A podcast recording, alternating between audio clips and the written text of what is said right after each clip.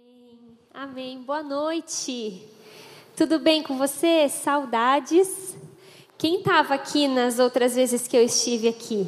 Ah, então a gente já é da casa, né? Eu me sinto literalmente em casa aqui com o pastor Guilherme, com a Raquel, com vocês e fico muito grata por poder voltar. Espero voltar mais vezes. Não sei se vocês perceberam, a primeira vez que eu vim, eu vim solteira, depois eu vim noiva, agora eu vim casada com um bebê na barriga.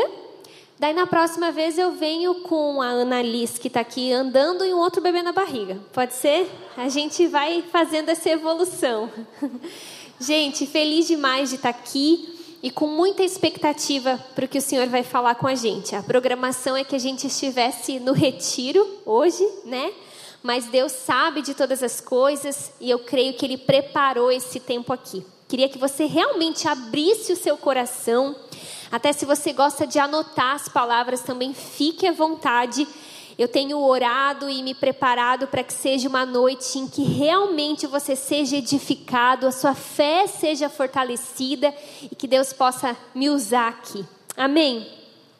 Para começar, eu queria que você trocasse uma ideia com a pessoa que está aí perto de você nós estamos em janeiro, né? Início de ano, na verdade já estamos chegando no fim de janeiro, mas é aquela coisa, né? Início de ano e o que, que eu vou fazer, e objetivos, e metas, e planos, e assim por diante. Eu queria que você compartilhasse brevemente com a pessoa que está aí perto, que você se sentia à vontade, qual que é a sua expectativa para esse ano. Pode ser? Esse ano agora, 2022. Qual que é o seu objetivo? O que, que você quer viver neste novo ano que começou? Compartilhe aí brevemente.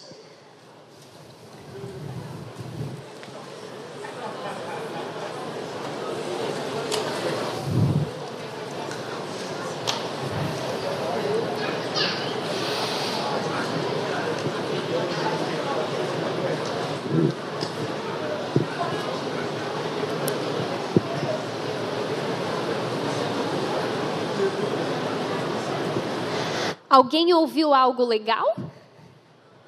Alguém ouviu algo bem evangélico, assim, bem crente, bem espiritual? Legal. Eu acho que cada um está vivendo uma fase, né? Cada um está vivendo um tempo. Pode voltar para cá, depois vocês continuam essa conversa. Cada um está vivendo um tempo da sua vida, mas fato é que existe um desejo em comum em todos nós. Quero ver se eu vou acertar aqui. Todos nós, como bom, bons cristãos, queremos viver a vontade de Deus, não é? É isso, né?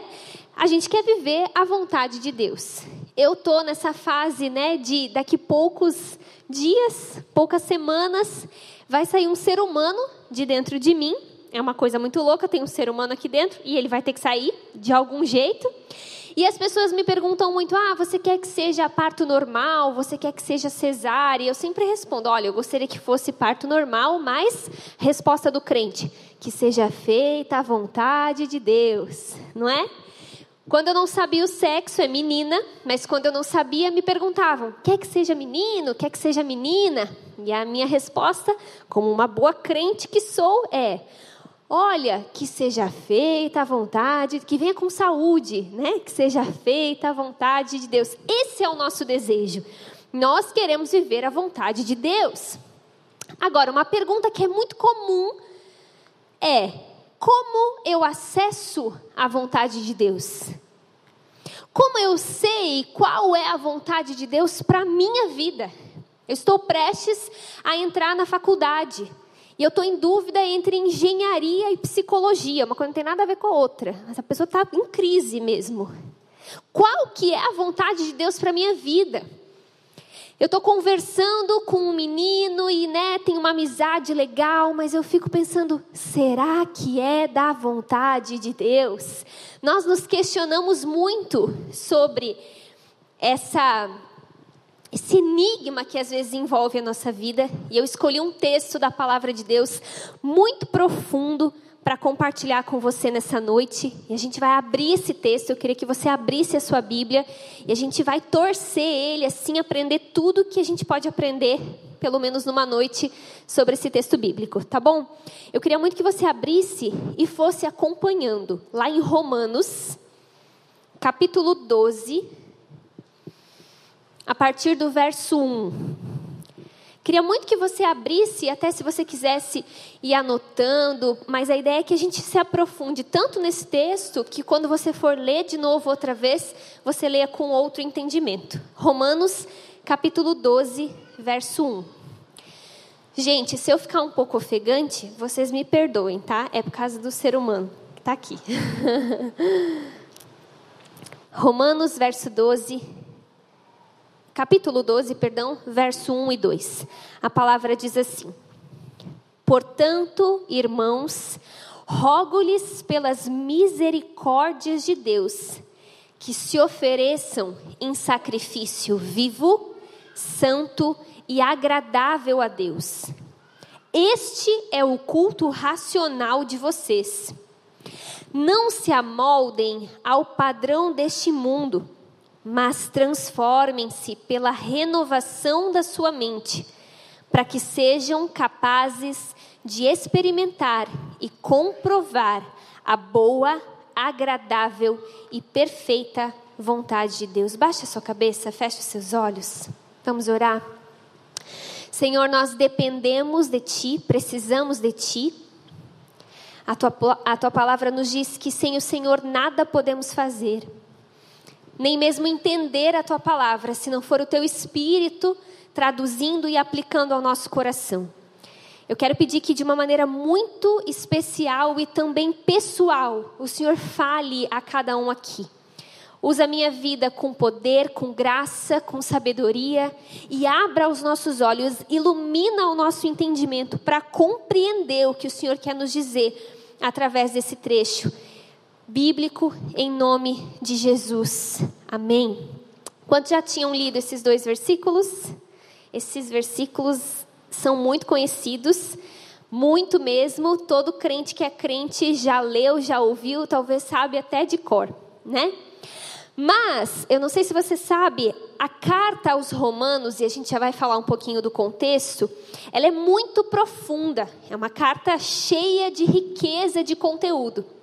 E esses dois versículos, a gente leu apenas dois versículos, apesar de eles serem muito conhecidos e até fáceis, eles são considerados por alguns escritores, alguns comentaristas bíblicos, os dois versículos da carta de Romanos mais profundos, com mais conteúdo. Tanto é que John Piper, né, ele fez uma série de romanos na igreja local dele, e ele levou, gente, seis sermões para falar sobre esses dois versículos. Seis pregações para falar sobre esses dois versículos. E eu, como sou pitoca, né, vou falar só numa noite. Mas para a gente entender o quanto esse texto ele é carregado de conteúdo para a gente. Primeiro, vamos lembrar um pouquinho que, que contexto a gente está na carta aos Romanos.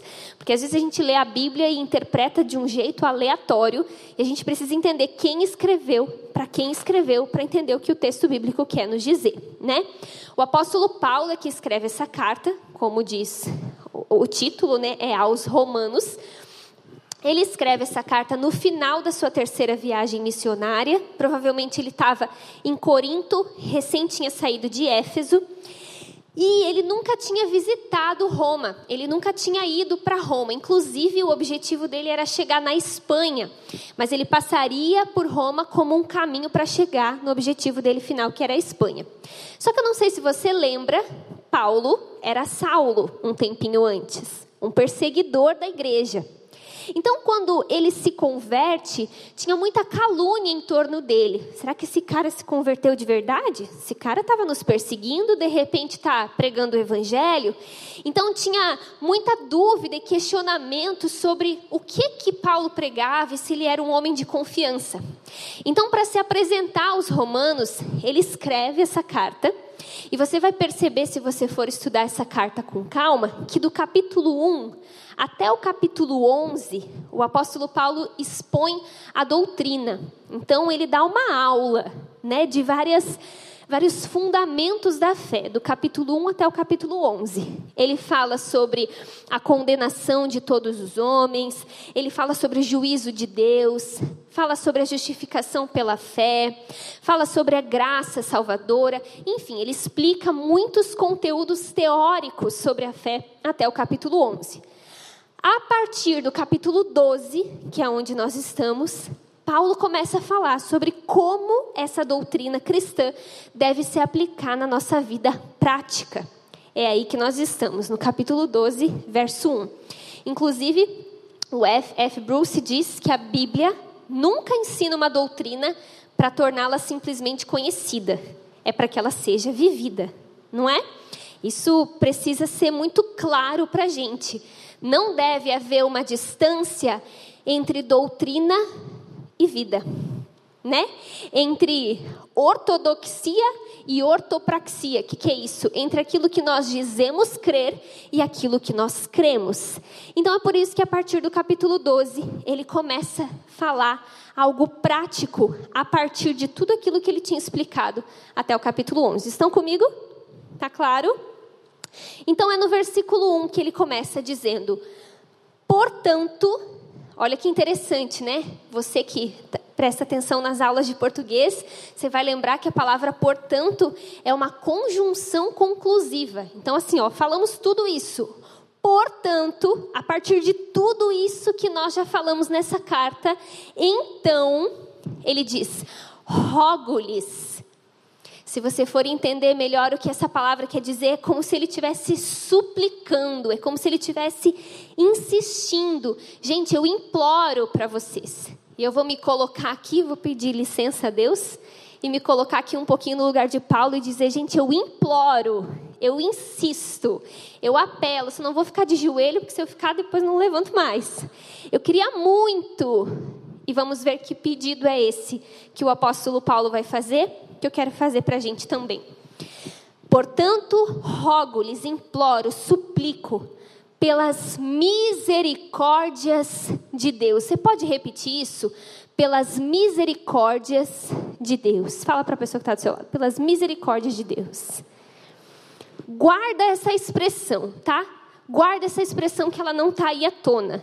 A gente vai deixar ela de lado, seguir o texto daqui um pouco a gente volta nela eu rogo-lhes pelas misericórdias de Deus que se ofereçam em sacrifício vivo, santo e agradável a Deus. Não dá para deixar de notar aqui que o apóstolo Paulo está pegando emprestada uma linguagem que era usada lá no Antigo Testamento. Você lembra do Antigo Testamento? Ah, nunca li o Antigo Testamento, só li o Novo. Então eu profetizo que esse ano você vai ler o Antigo Testamento e não vai pular a genealogia, não vai pular as tribos, as divisões de povos. Amém? Lá no Antigo Testamento, a gente percebe esse sistema de sacrifício, né? Isso é muito perceptível. Os animais, eles eram levados sem defeitos e mortos até o altar. Depois, alguma, algumas partes do animal eram colocadas sobre o altar, eram consumidas totalmente pelo fogo, e aquela fumaça das partes queimadas subia até Deus, simbolicamente falando, ele sentiu o aroma suave subindo e isso o agradava, né? Você lembra desse contexto do Antigo Testamento?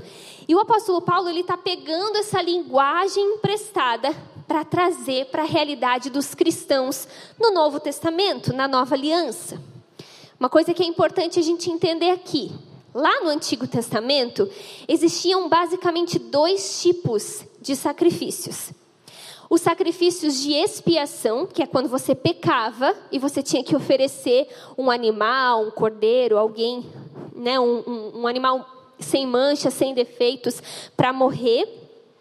E então você ser perdoado. Esse era o sacrifício de expiação, que não é o que o apóstolo Paulo está falando aqui, porque a nossa expiação é Cristo. Nós temos um cordeiro que foi morto de uma única vez, e é assim que nós recebemos perdão dos nossos pecados. Então fica tranquilo, Paulo não está dizendo que quando a gente pecar, a gente tem que oferecer um sacrifício, como era no Antigo Testamento. Mas também existia no Antigo Testamento o sacrifício de gratidão. O sacrifício de louvor, sacrifício de adoração, que é quando você queria expressar gratidão, adoração, louvor a Deus, e é disso que Paulo está se referindo. Então ele usa essa linguagem do Antigo Testamento para nos levar a um nível ainda maior de excelência.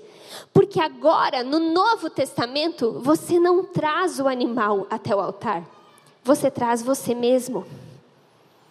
Agora, na nova aliança, o sacrifício não é algo que você dá, é algo que você é. Você se oferece como um sacrifício. Agora eu não levo uma oferta até Deus.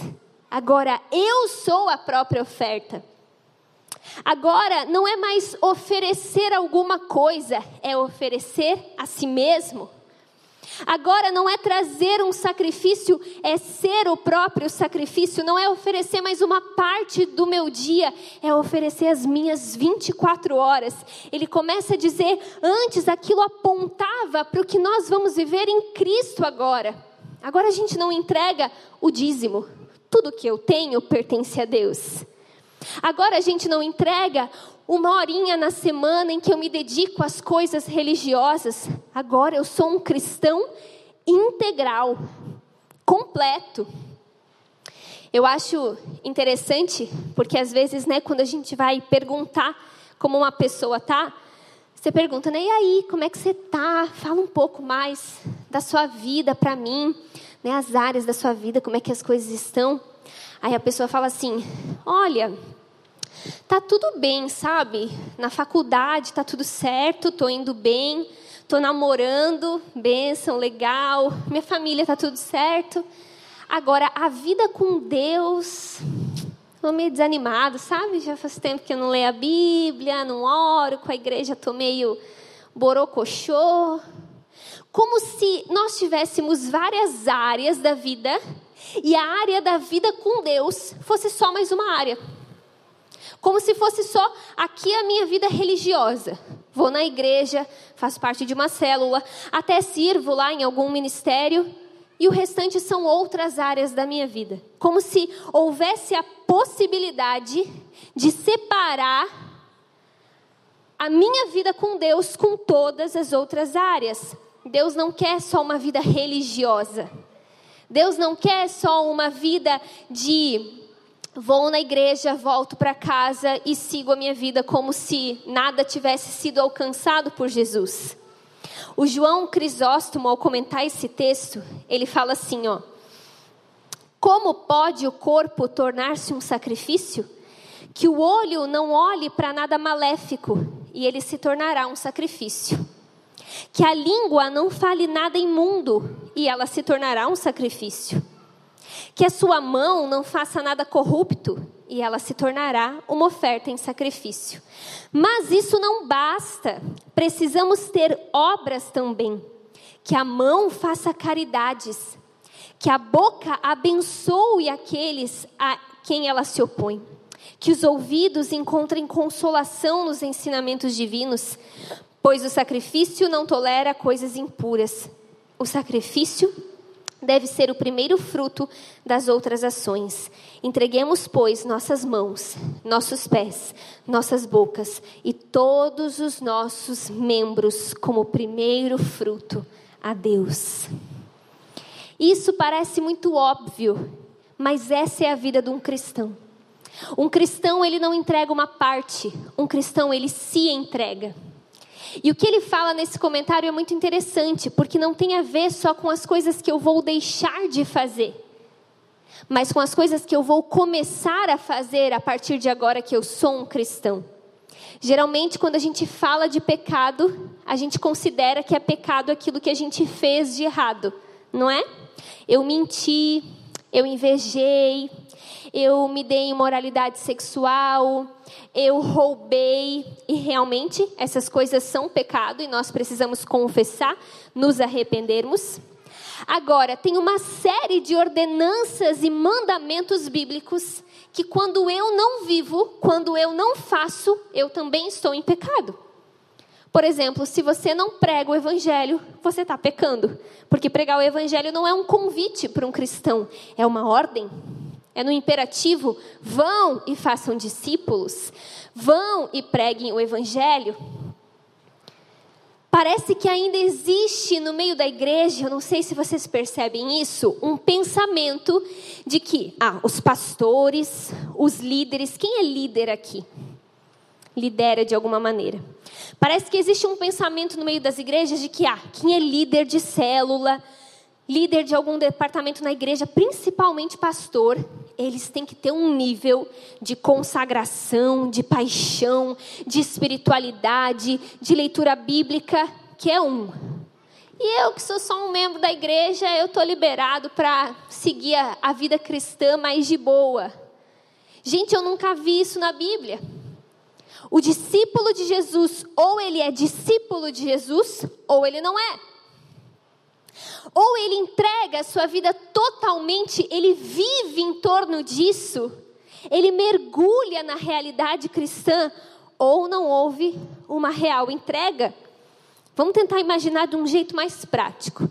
Vamos imaginar que Jesus, o próprio Cristo, ele resolve abrir uma igreja aqui no Rio de Janeiro. E aqui no Recreio, eu ouvi falar que tem bastante igreja aqui, né? Jesus vai abrir mais uma, tá? Vamos imaginar. Vai inaugurar agora em fevereiro e o pastor é Jesus. Ele que vai estar tá lá pregando todo sábado, domingo e ele que vai estar tá dando a pregação. Que tipo de coisas Jesus falaria às ovelhas daquela igreja? Jesus falaria coisas como: quem acha sua vida, a perderá. E quem perde a sua vida por minha causa, a encontrará. Jesus falaria coisas fortes como: quem ama seu pai ou sua mãe mais do que a mim, não é digno de mim. Quem ama seu filho ou sua filha mais do que a mim, não é digno de mim. Busquem, pois, em primeiro lugar o reino de Deus e a sua justiça, e as demais coisas lhes serão acrescentadas. Olha o que Jesus diria como pastor dessa igreja.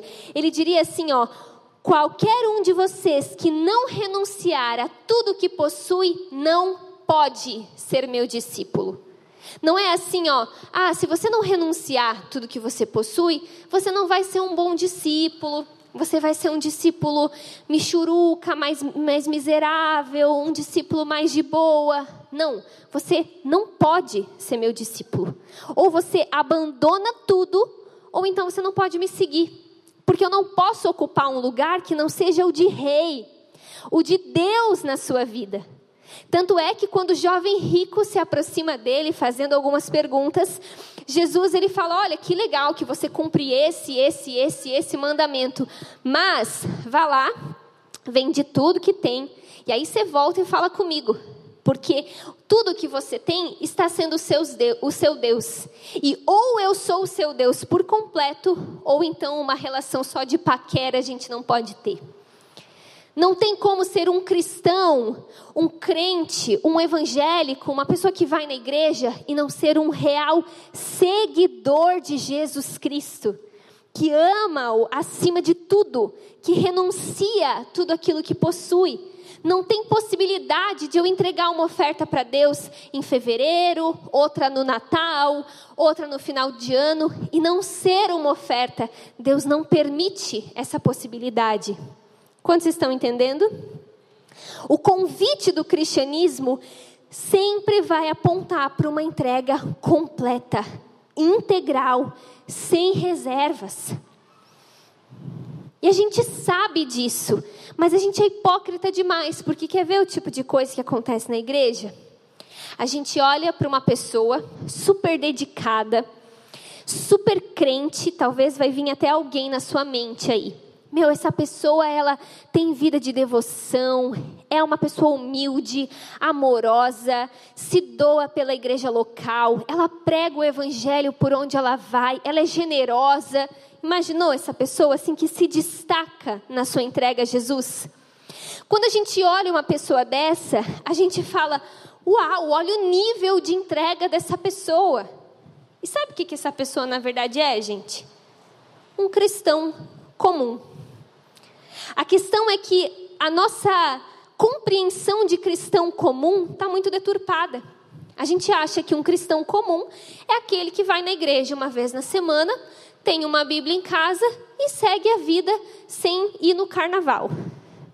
A gente acha que um cristão comum é uma pessoa somente moralmente correta. No contexto em que Jesus chama os seus discípulos, um cristão comum era alguém radical. Era alguém que, ao seguir Jesus, Jesus dizia: Deixe que os mortos sepultem os mortos. Vai, vende tudo que tem. Ou você me segue completamente, ou então você não pode se dizer seguidor de Jesus. A nossa concepção de cristão comum está muito pequena. Um cristão comum, ele tem vida de oração. Ele conhece a palavra e sabe, sabe argumentar sobre a razão da sua fé. Um cristão comum, ele é generoso, ele é desprendido das coisas materiais. Um cristão comum, ele não consegue conviver com um pecado que está sendo difícil para ele sem confessar a Deus, sem confessar um irmão. Um cristão comum é cheio de Deus, é apaixonado, é radical, é entregue, é um sacrifício queimando no altar. Isso é um cristão comum. E talvez quando a gente olha alguém se destacando, a gente fala: Uau, que diferente, que sobrenatural. Ele só está sendo cristão. E nesse texto, ele diz que nós devemos nos apresentar, né, como um sacrifício. E apresentar é entregar uma vez, né? Você se coloca lá no altar e você não volta, você não pega de volta. Nós precisamos crescer no nosso nível de entrega, gente. Esse ano você tem que ler mais a Bíblia. Esse ano você tem que orar mais. É muito rasa a sua vida de oração. Não é verdade? A minha é. Muito rasa perto do que deveria ser. A gente é muito fraco em amor. A gente é impaciente com as pessoas. A gente dá show em inveja e ingratidão. A gente tem muito que esticar para que a nossa vida seja verdadeiramente como um discípulo de Cristo. E talvez você pense, nossa, eu até queria chegar nesse ponto, eu até queria dar um passo e ser uma pessoa mais consagrada, queimando, apaixonada. Mas assim, eu não saio do lugar. O que, que me motivaria a fazer isso? E aí que tem um detalhe que para mim é a coisa mais linda desse texto, que é o que eu pedi para vocês repetirem lá no início. O apóstolo Paulo fala: Portanto, irmãos, rogo-lhes pelas misericórdias de Deus. Lembra disso? Misericórdias de Deus. A motivação para a gente se entregar como um sacrifício, para a gente ser essa oferta queimando no altar, é olhar para a misericórdia de Deus em não nos dar o que nós merecemos. Sabe o que a gente merece? Vamos ser bem sinceros? A gente merece a condenação. A gente merece a morte eterna. A gente merece a ira de Deus. É isso que nós merecemos. Às vezes acontece alguma coisa com a gente, né? A pessoa está namorando, leva um pé na bunda, e daí alguém comenta para você: Amiga, você não merece ele. Amiga, você não merecia, você merecia muito mais, você merece um cara muito mais legal. Dá para entender esse consolo de amiga? Mas se a gente for olhar biblicamente, a única coisa que a gente merece, gente, é o inferno. É isso que a gente merece. Porque nós pecamos contra Deus. Nós ofendemos a santidade de Deus. E a única coisa que faz que nós não tenhamos o inferno, a morte eterna, a condenação e a ira de Deus são as misericórdias de Deus. Por isso que o apóstolo Paulo, ele fala do capítulo 1 ao, ao, ao capítulo 11 dessa carta, todas as manifestações da misericórdia de Deus. Ele fala sobre a eleição antes da fundação do mundo, sobre a justificação pela fé, sobre a adoção, o fato de nós termos nos tornado filhos sobre nós termos recebido o Espírito Santo, sobre o fato de que agora nós não somos mais escravos do pecado, nós somos livres do poder do pecado sobre nós.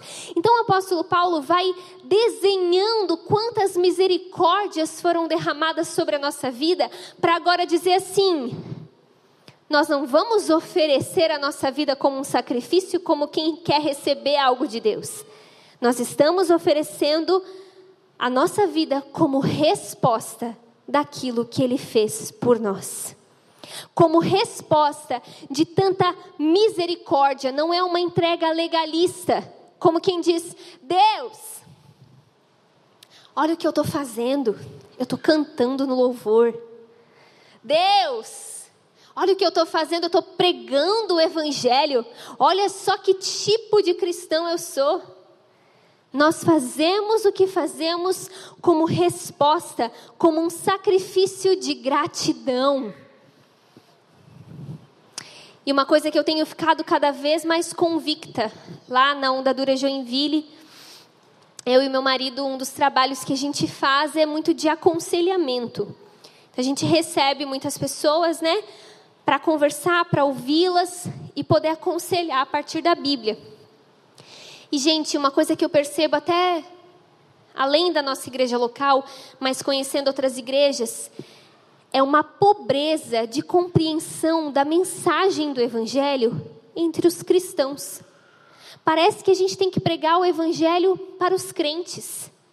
E digo mais, nós deveríamos pregar o evangelho para nós mesmos. O John Piper fala isso, que nós deveríamos pregar o evangelho para nós mesmos. Nós sabemos a mensagem do Evangelho. Nós sabemos que nós éramos caídos, fomos alcançados por Cristo, que a Sua morte na cruz rendeu coisas incríveis para a gente, que nós estamos esperando Ele voltar. Mas será que a gente tem sido tomado, cheio, fascinado pela beleza e o poder dessa mensagem. Muitas vezes o que a gente faz é colocar a mensagem do Evangelho na periferia da nossa vida. A gente deixa de lado. A gente vem no culto e quer ouvir coisas maiores. Aí o pastor começa a fazer o apelo e falar sobre o Evangelho, a gente já dá uma mexida no celular, porque isso era lá para o início da minha conversão.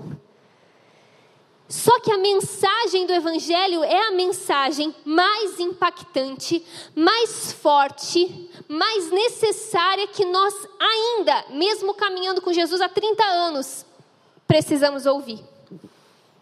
E a gente precisa meditar nessa mensagem. Quando eu me converti, eu tinha 17 anos, eu não entendia um pouco antes disso, porque eu precisava de um Salvador.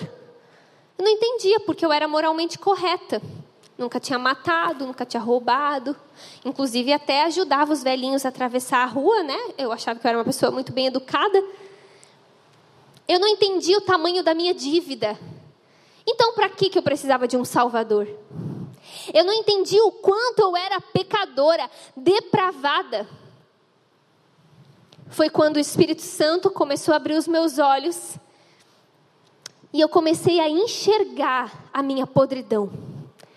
Se você olhar para dentro, sendo bem honesto, você vai enxergar muita podridão. Porque é de dentro de nós que fluem as cobiças, as invejas, as ingratidões. Gente, a gente sem Cristo, a gente é muito ruim. A gente é podre.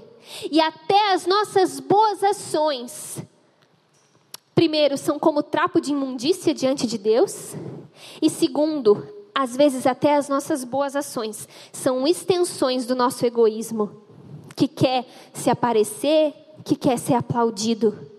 Não tem nada de bom em nós.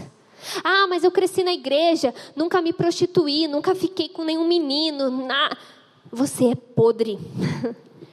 E se a gente não entende o tamanho da nossa dívida, a gente nunca vai entender o tamanho daquela graça derramada na cruz. Gente, a gente merecia a ira de Deus.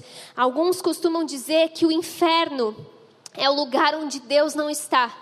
Isso não faz sentido biblicamente. O inferno é onde Deus aplica a sua ira, porque Ele é um Deus bom, mas é um Deus justo.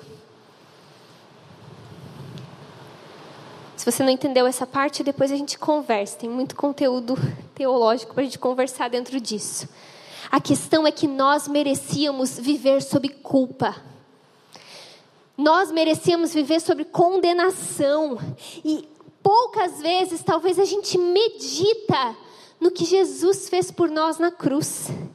Quando eu paro para meditar quem eu era, o que eu mereço, o tamanho da minha dívida e o que ele fez por mim, o meu coração é tomado de constrangimento. Gente, eu fui amada, você foi amado. A gente é perdoado. Quantas vezes a gente peca no mesmo pecado e a gente não precisa oferecer um sacrifício. A gente pode olhar para a cruz, confiar no que ele fez e a gente sai dali branco como a neve, limpo, puro, sem culpa, sem condenação. Gente, a mensagem do Evangelho nos diz que nós somos libertos do poder do pecado. Ainda tem pecado em nós. Um dia seremos livres totalmente da presença do pecado. Mas a gente não é mais dominado por ele.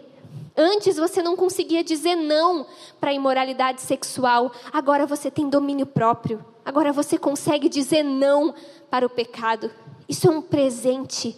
Isso é uma misericórdia derramada sobre nós. Gente, antes a gente não podia nem saber da existência de Deus. Olha aqui, agora Ele nos chama de filho, filha.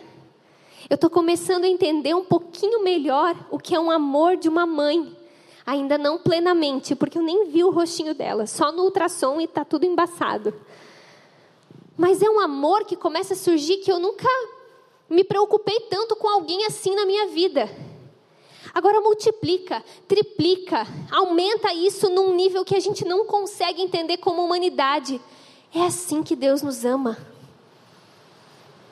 Mesmo tendo tal dívida, nós encontramos amor e perdão no Senhor, sem merecer, com as motivações horríveis que você tem.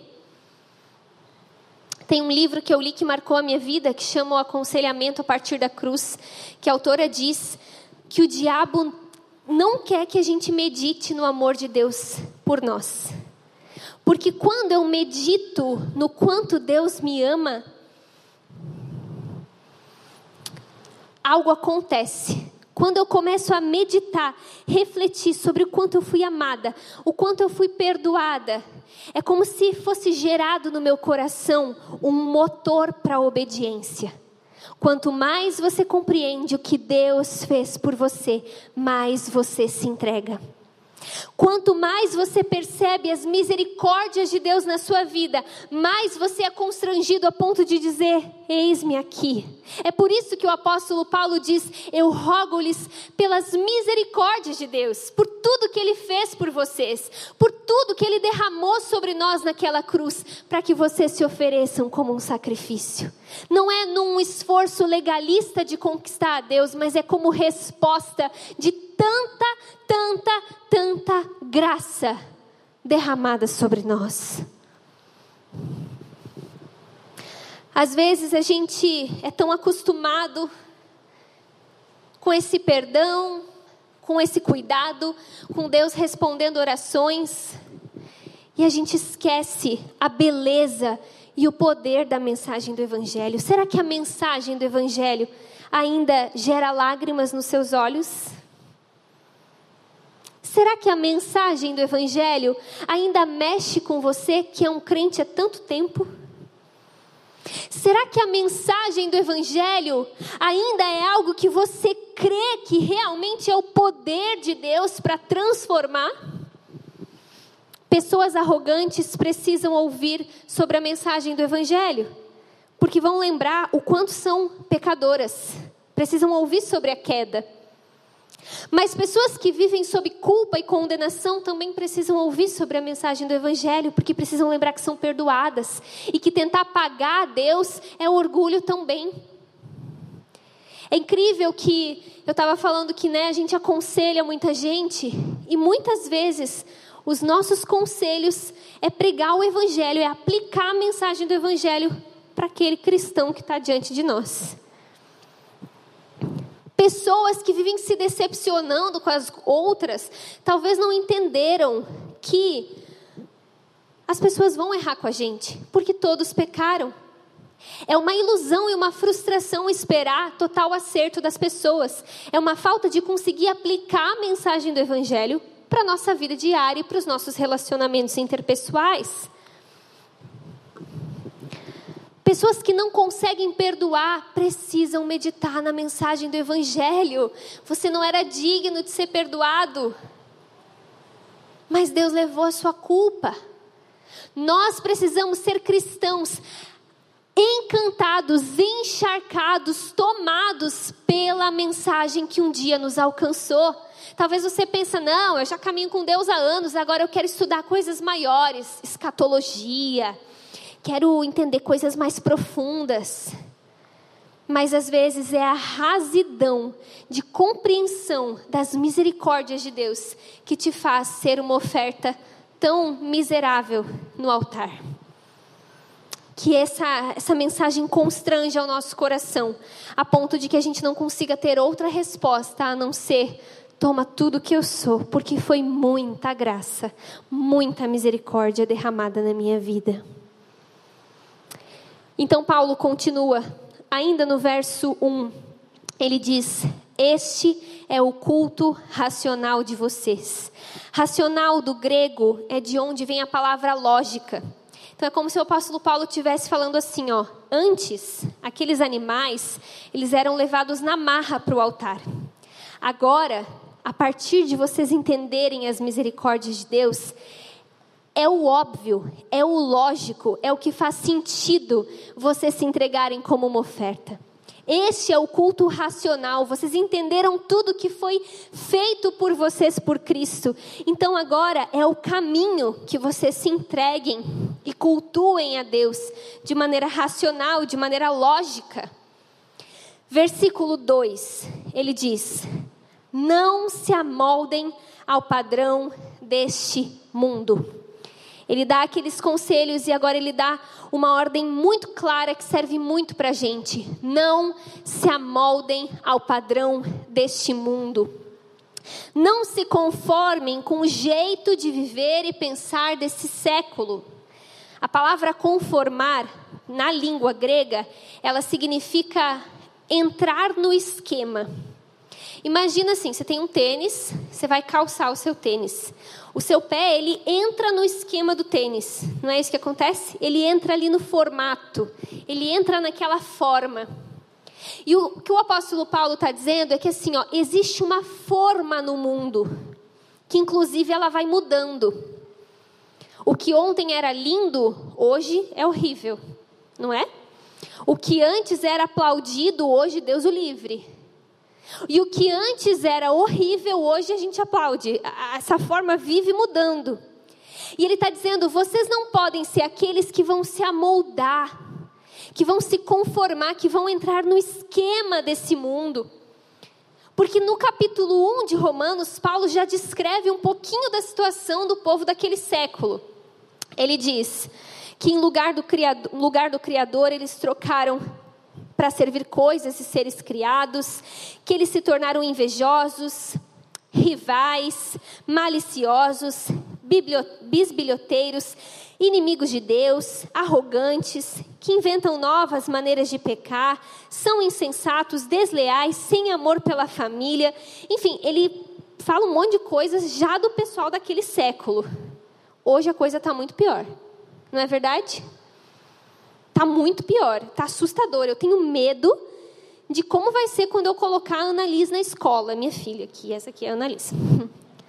Como vai ser quando ela chegar na faculdade? Porque quando eu estava já era deplorável. Parece que vai piorando. E o apóstolo Paulo está dizendo: não se amoldem, porque essa forma vai piorando e vai ficando cada vez mais podre. Mas você que é cristão, você que entendeu as misericórdias, você que se entrega como uma oferta, não pode se deixar corromper. Você vai ser dito como alienado, como preconceituoso, como qualquer coisa. Agora você não pode deixar que o mundo dite, os seus valores não se amoldem. E o que o apóstolo Paulo disse aos romanos, eu digo para você. Gente, a gente não pode ceder não podemos ceder à Bíblia que define o que é mulher e qual o papel da mulher. É a Bíblia que define qual é o papel do homem. É a Bíblia que define o que é certo e errado. É a Bíblia que dá o conceito e a definição de família, não é o Estado. A família vem antes do Estado. E nós precisamos ser cristãos convictos dessas verdades, nem que a gente tenha que ser preso. Nós não podemos ser aqueles que negociamos os nossos valores. Ah, mas pensando bem, bem que dava para liberar o aborto, né? Porque, gente, você vai me dizer que o que tem aqui dentro não é uma vida?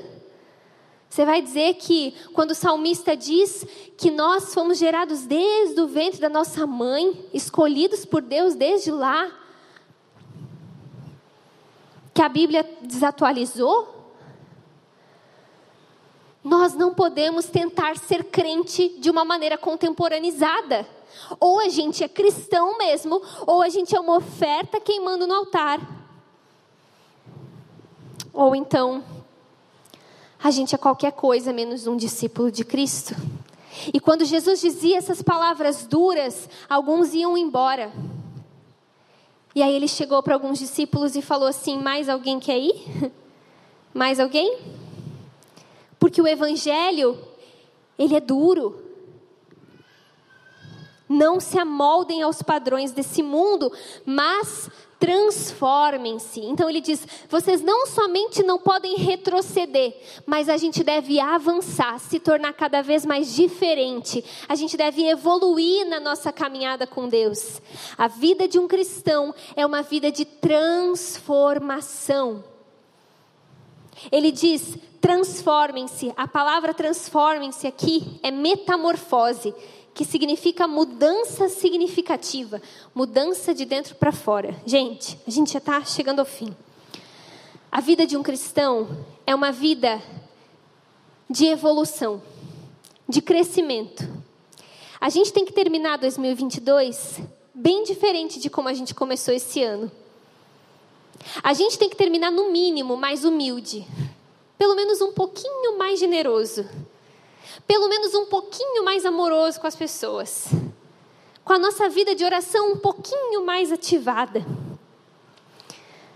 Porque a vida de um cristão é uma vida de mudança, de transformação, de sair do lugar. Eu preciso estar melhor que ontem e eu preciso estar um pouquinho pior que amanhã.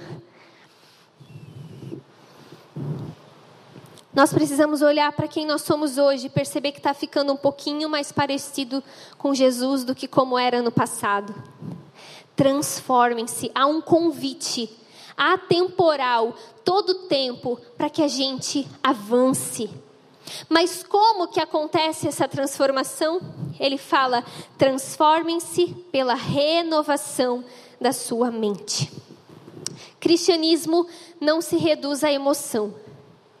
Cristianismo não se reduz à experiência, é preciso entendimento. A gente precisa renovar a nossa mente e compreender aquilo que a gente crê. Como nós temos visto uma geração de cristãos rasa biblicamente. Você pede para abrir a Bíblia, a pessoa não sabe nem onde está o livro.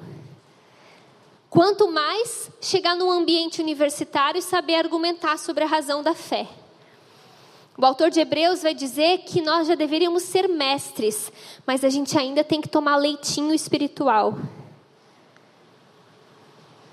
Uma rasidão de conteúdo bíblico. E o apóstolo Paulo está dizendo: essa transformação vai ser à medida que a sua mente for renovada. Gente, o que você tem lido? O que você tem assistido? O que tem passado na sua mente? Que tipo de conteúdo você tem absorvido? A Bíblia é a própria revelação de Deus, é a palavra infalível, inerrante de Deus, e nós precisamos conhecer essa palavra, nós precisamos entender essa palavra, nós precisamos crescer na compreensão bíblica. Isso não é uma tarefa para pastores, isso é uma tarefa para cristãos. Você não precisa necessariamente fazer seminário, estudar teologia, mas você precisa conhecer minimamente a palavra de Deus. Porque nós somos transformados à medida que nós vamos vencendo ignorâncias. Jesus diz, né, que Conhecereis a verdade e a verdade vos libertará. À medida que eu conhe... à medida que eu vou conhecendo as verdades, eu vou sendo liberto de muitos enganos. E por fim, o apóstolo Paulo encerra esse versículo dizendo: Não se amoldem ao padrão desse mundo, transformem-se pela renovação da sua mente, para que sejam capazes de experimentar e comprovar a boa, agradável e perfeita vontade de Deus. Sabe como que a gente vive a vontade de Deus na nossa vida? Quando motivado pelas misericórdias de Deus, a gente se entrega como uma oferta. Quando a gente não se amolda ao padrão desse mundo. Quando a gente é transformado dia após dia. E quando a gente é transformado por renovar a nossa mente com as verdades de Deus. E aí nós começamos automaticamente a experimentar e comprovar a boa, perfeita e agradável vontade de Deus. De uma maneira bem didática, existem três tipos de vontade de Deus: a vontade absoluta, que é aquilo que Deus decretou e vai acontecer, ponto, acabou. Por exemplo, Jesus vai voltar, é uma vontade absoluta. Pode chorar, pode espernear, pode não concordar, Jesus vai voltar. Existe a vontade preceptiva, que é o que? São os preceitos de Deus. Qual que é, são os mandamentos, as ordens bíblicas. Qual que é a vontade de Deus para alguém que está em conflito com outra pessoa? Que haja perdão. Qual que é a vontade de Deus para uma esposa? Que ela se submeta ao seu marido, respeite e honre o seu marido. Qual que é a vontade de Deus para um filho? Que honre os seus pais. Mas existe uma terceira vontade, que é a vontade oculta de Deus na nossa vida. Que é aqueles planos pessoais e específicos que Ele tem para você. Que é com quem você vai casar, quantos filhos você vai ter, que faculdade você vai fazer, o que você vai estar vivendo daqui cinco anos. E a vontade oculta é a que a gente mais quer saber, né? Mas é oculta. A gente não sabe. Deus não nos revelou até para que a gente aprendesse a depender. E muitas vezes tudo que nós queremos é viver essa vontade oculta. E o que esse texto está nos dizendo é que nós passamos a viver essa vontade boa, perfeita e agradável quando nós nos entregamos como uma oferta, quando nós não nos amoldamos ao padrão desse mundo, quando nós nos deixamos ser transformados, quando nós renovamos a nossa mente e principalmente quando vivemos isso motivados pela compreensão do que Ele fez por nós, pela compreensão de tanta misericórdia. E eu encerro dizendo que foi isso mesmo que eu vi na minha vida. Eu tive muitos traumas, medos, as coisas pareciam que não iam dar certo, mas hoje eu vejo eu vivendo aquilo que Deus preparou para mim. Mesmo sem eu saber alguns anos atrás, mas a partir do momento que eu entreguei a minha vida a Jesus, eu só me preocupei em viver como uma oferta. E quando eu vi, Deus me deu um marido incrível. Quando eu vi, Deus me ajudou a entender qual que é o meu ministério, o meu chamado. Quando eu vi, as coisas estavam fluindo, não porque eu busquei a vontade de Deus, mas porque eu busquei ser uma oferta. E a minha maior motivação sempre foi não olhar para aquilo que eu vou fazer, mas para aquilo que Ele fez por mim. E isso constrange o meu coração. Você pode ficar de pé no seu lugar? Eu queria que você fechasse os seus olhos. E num primeiro momento eu queria que você meditasse no quanto você é podre. Seja bem sincero aí com você mesmo. Feche os seus olhos e comece a lembrar dos seus pecados. Imoralidade sexual, inveja, ingratidão, roubo, desonra, desrespeito, indiferença, mentira, falta de amor, falta de perdão, preguiça, cobiça. E agora começa a pensar no que Jesus fez por você na cruz. Começa a lembrar de como foi que ele te alcançou. Começa a lembrar de experiências que você teve com ele. Começa a lembrar de cada vez que você pediu perdão por algum pecado. Começa a lembrar de cada vez que ele te usou pela misericórdia dele. A mensagem do Evangelho nos diz que nós somos muito piores do que nós achávamos que éramos, mas muito mais amados e perdoados do que merecemos ser. E é isso que motiva o nosso coração. Senhor, eu oro por cada um que está aqui. E eu peço que, de uma maneira muito profunda e poderosa, o Senhor possa aumentar o nível de compreensão sobre a mensagem do Evangelho. Que essa mensagem impacte ainda mais a nossa vida, o nosso entendimento, o nosso coração e até mesmo as nossas emoções. Se existem pessoas aqui tomadas pelo orgulho, pela vaidade, pela arrogância, quebra quebranta, mostra a necessidade do Senhor. E se existem pessoas aqui tomadas por culpa, por condenação, por acusação, relembra que o Senhor já pagou o preço na cruz do Calvário. Lembra do teu perdão, da tua misericórdia, da tua graça.